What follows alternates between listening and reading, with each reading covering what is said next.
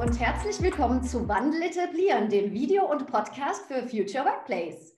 Wir informieren hier über aktuelle Trends, sprechen mit spannenden Experten und geben dir hoffentlich ganz viel Inspiration für deinen Arbeitsplatz der Zukunft. Mein Name ist Susanne Bussert und ich begrüße heute ganz herzlich den David Hilmer. Hallihallo, Susanne. Hi David, schön, dass du da bist. Ja, schön, dass wir uns mal wieder sehen. Ja, finde ich auch. Magst du dich kurz vorstellen? Ja, äh, gerne. Also mein Name ist David Hilmer. Ich bin äh, Gründer und Geschäftsführer von Hello Agile. Ähm, das ist eine Beratung und Akademie, so irgendwas dazwischen. Ähm, wir ähm, bieten einmal Trainings an für agiles und zeitgemäßes Arbeiten und helfen dann auch äh, den Unternehmen, wo wir sind, ähm, ja, das Ganze auch nachhaltig dann ähm, einzuführen und die dabei zu begleiten, ähm, agil zu arbeiten oder mit New Work zu arbeiten. Das in aller Kürze. Cool. Ja, du warst ja sogar schon mal bei Wandel etablieren als Keynote-Speaker dabei. Deswegen, äh, ich muss jedem einfach die Frage stellen, weil dieser Video und Podcast ja Wandel etablieren heißt. Was ist denn für dich Wandel?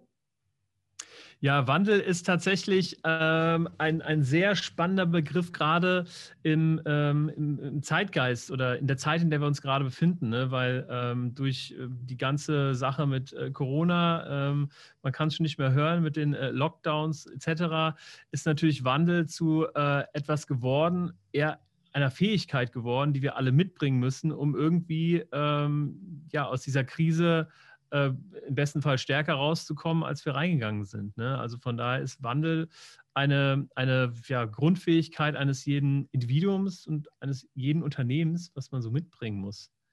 Schöne Definition. Ja, du weißt, das ist schon ganz lange irgendwie mein Motto, seit vielen, vielen Jahren, aber in der Tat hat sich unter Corona irgendwie noch beschleunigt, katalysiert. Ganz spannend.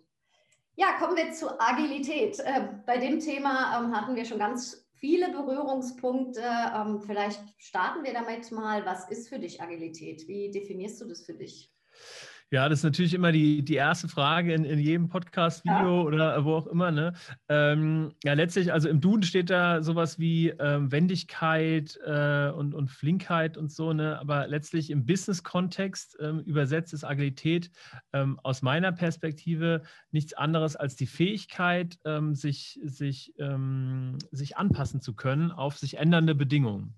Ja, das heißt also, ich meine, wir haben gerade, wenn wir über Wandel sprechen, äh, wir leben in einer Welt, Welt, in der sich ständig alles neu erfindet, ständig alles neu wandelt und äh, diese, die Fähigkeit, da mithalten zu können, auf sich wandelnde Umstände reagieren zu können, äh, das ist für mich die reinste Definition von agilem Arbeiten. Mhm. Ähm, und wenn genau. jetzt, äh, das ist ja relativ eine Metaebene, wenn du sagst, was bedeutet das jetzt konkret im Job des Einzelnen? Naja, das bedeutet im, im Job des Einzelnen, dass wir, dass wir alte Denkmuster ähm, vielleicht abstreifen müssen und ähm, äh, dafür eben ähm, ja, Neues zulassen müssen, immer mit einem, ähm, ja, mit dem, mit der Fähigkeit, durchs Berufsleben zu gehen, sich auf neue Dinge einzustellen und dem auch offen gegenüber zu sein. Mhm. Ja, Ganz cool. Ähm, also eigentlich ergibt sich daraus irgendwie schon unsere nächste Frage. Ähm, wie hat sich dieses agile Arbeiten denn in den letzten Monaten, weil ich will gar nicht sagen Jahren verändert? Ne? Also äh, wir sind, sagen auf der einen Seite, wir wandeln uns ganz schnell, auf der anderen Seite werden wir immer agiler. Wie, wie passt es zusammen? Naja, also vor allen Dingen, also es hat sich irgendwie dadurch manifestiert, äh, das haben wir irgendwie alle gemerkt oder viele von uns, dass auf einmal das Thema Homeoffice ja doch funktioniert. Ne? Also das ist so das, äh, wo wir das irgendwie am, am deutlichsten sehen, ne? dass auf einmal alle im Homeoffice sind und es erstaunlicherweise ganz gut funktioniert, bei den meisten ähm, zumindest, wenn es denn schnell gehen muss. Jetzt sind wir natürlich in der Zeit angekommen, wo dann der Betriebsrat immer anklopft und sagt, Mensch, äh, müssen wir denn wirklich über Zoom das Ganze machen und Datensicherheit und pipapo, dass das Ganze ein bisschen ausbremst. Ja, genau. Ähm, und ähm, naja, von daher ähm, merkt das, glaube ich, jeder gerade durch, durch, ja, durch, durch diese Situation, in der wir gerade stecken, merkt das jeder am eigenen Leib, ähm, wie, wie ähm, ja, Agilität, Wandel ähm, funktioniert und was man auch mitbringen muss, um da, um da reinzugehen. Ne? Und viele äh, wurden ja auch irgendwie ins kalte Wasser gestoßen, müssen sich mit neuen Tools vertraut machen, mit neuen äh, Meeting-Methoden. Und ähm, das, da hilft natürlich irgendwie auch ein, ja, eine gewisse Affinität, ähm, dem gegenüber agil zu sein. Und, und, natürlich, was da mitschwingt, ist natürlich auch so ein bisschen das Digitale, ähm, aber auch sowas wie Meetingformate, ähm, regelmäßiger Austausch, Hierarchie äh, oder weniger Hierarchie beim Arbeiten, ja, mehr Eigenverantwortlichkeit und äh, um so praktisch äh, besser wirken zu können. Und das alles macht, macht Agilität aus. Äh, und das alles kann man selber mitbringen und lernen. Jetzt klingelt hier die ganze Zeit mein, mein Slack, ich mache das mal aus. Hm, ähm, genau, ich war eh durch. Alles gut.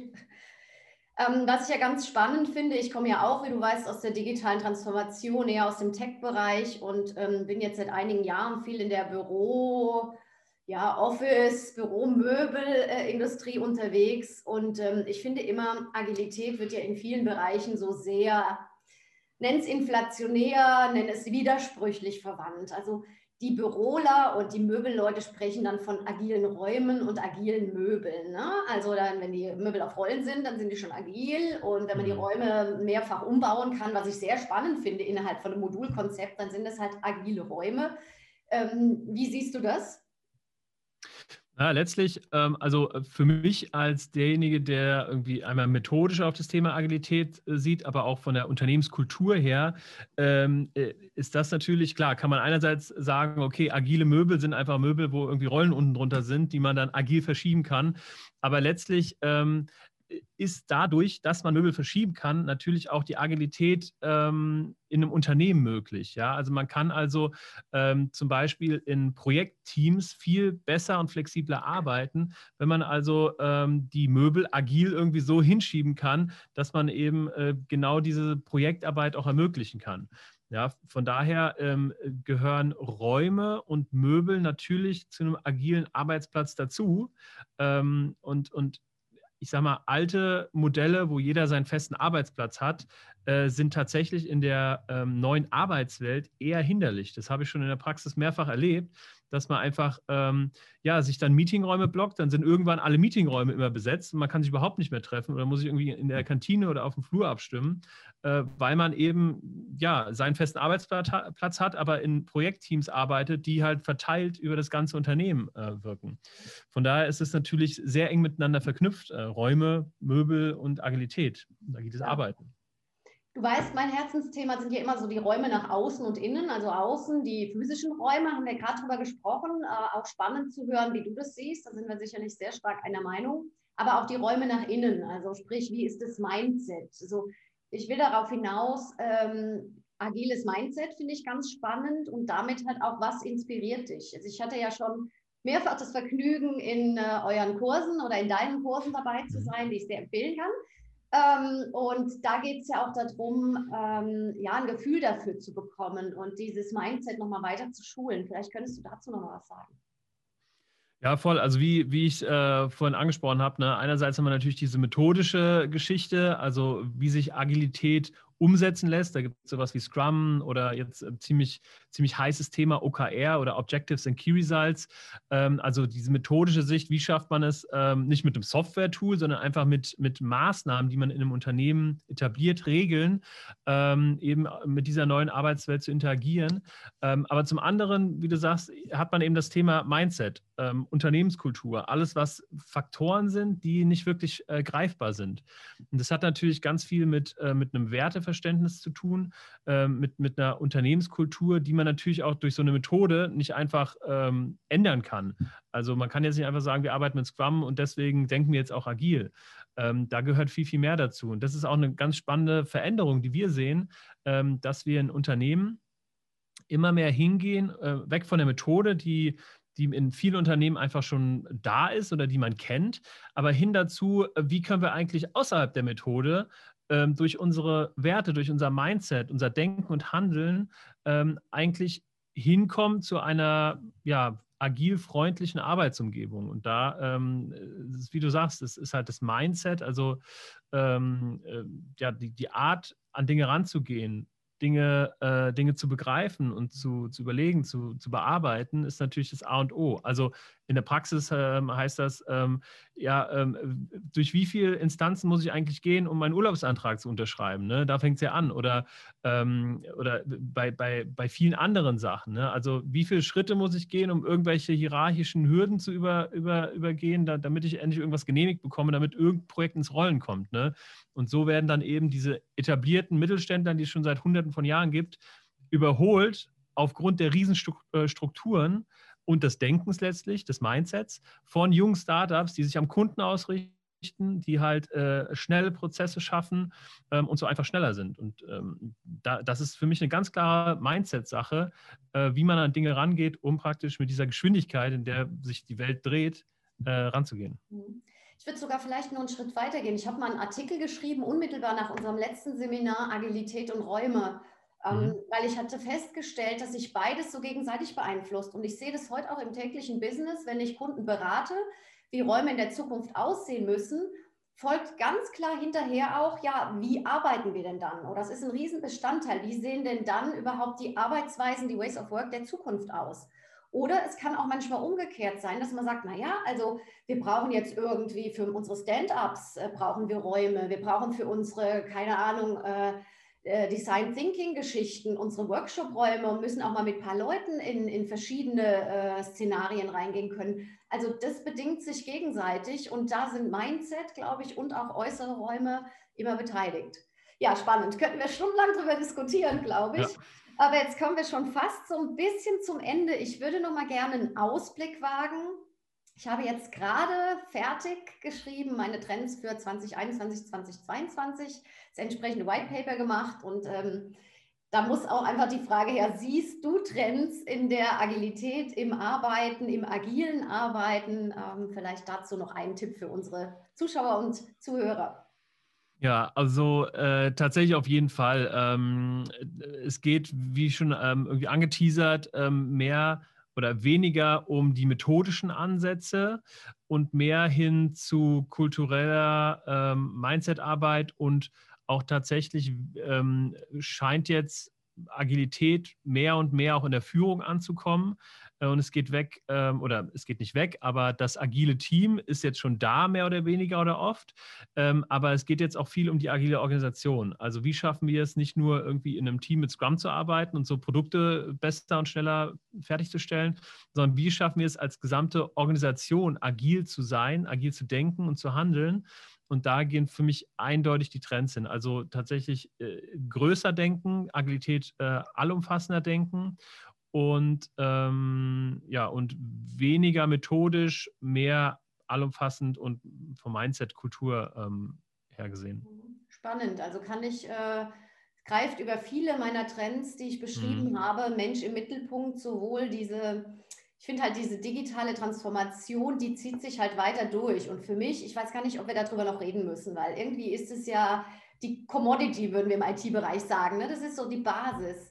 Ja. Und alles andere entwickelt sich aber drumherum, genauso wie sich das agile Mindset und vielleicht die agile Führung entwickelt, entwickelt sich so Digital Leadership und das Digital Mindset. Äh, ganz, ganz spannend. Ähm, mhm. Siehst du auch irgendwo nochmal die Verbindung in der Zukunft zwischen Räumen und Agilität sich verändern oder stabilisieren oder aufgebrochen werden? Ja, also ein interessantes Konzept ist ja das ganze Thema Coworking, was ja schon irgendwie, ähm, man meint, über den Zenit äh, hinaus ist, ähm, wo eben ähm, ja, ich tatsächlich früher dachte, okay, Coworking ist für äh, Leute, Solo-Selbstständige oder sowas, die mieten sich dann einen Arbeitsplatz und gut ist.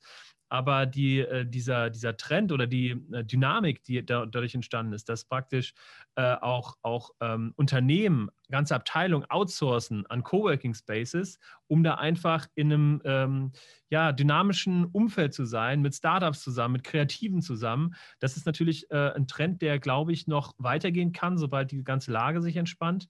Aber dann natürlich geht es auch dahin gezwungenermaßen, wie sieht denn eigentlich agiles Arbeiten und Räume im Speziellen im digitalen Zeit oder im Homeoffice-Zeitalter aus. Ne? Mhm. Also wie äh, wird äh, denn zu Hause ein Arbeitsplatz ähm, eingerichtet? Wie wird die Verbindung ähm, äh, gehalten zu den Kollegen? Wie, wie kann man da den Austausch schaffen?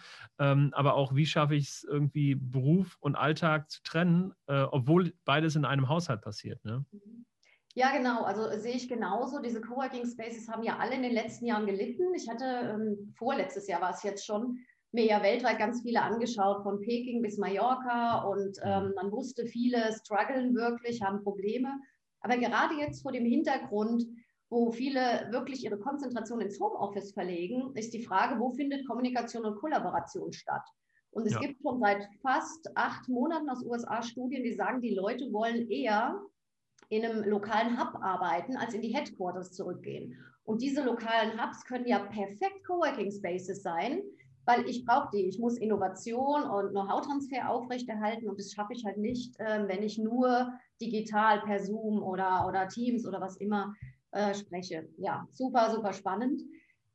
Ja, ich, ähm, wir sind schon fast am Ende. Ich wollte dich an der Stelle einfach nochmal vielleicht um ein schönes Schlusswort oder irgendwas bitten, was du unseren Hörern oder Zuschauern mitgeben kannst. Ähm, muss jetzt nichts unbedingt mit der Zukunft von Büros zu tun haben oder Agilität, aber fühl dich frei, auch eins dieser beiden Themen zu nehmen.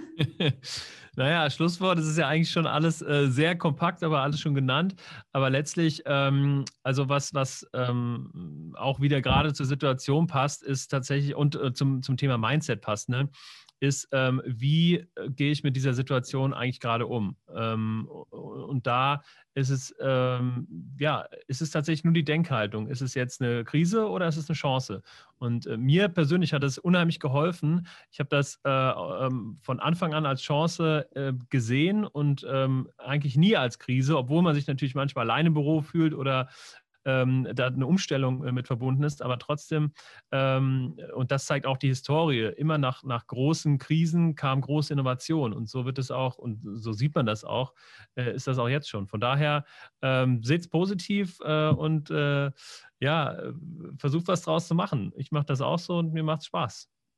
Ich In diesem Sinne, vielen Dank. Ich sag, ja, ich sage immer, das halb volle Glas müssen wir sehen. Ja, ganz Dank, genau. Es hat super, super viel Spaß gemacht, wie immer.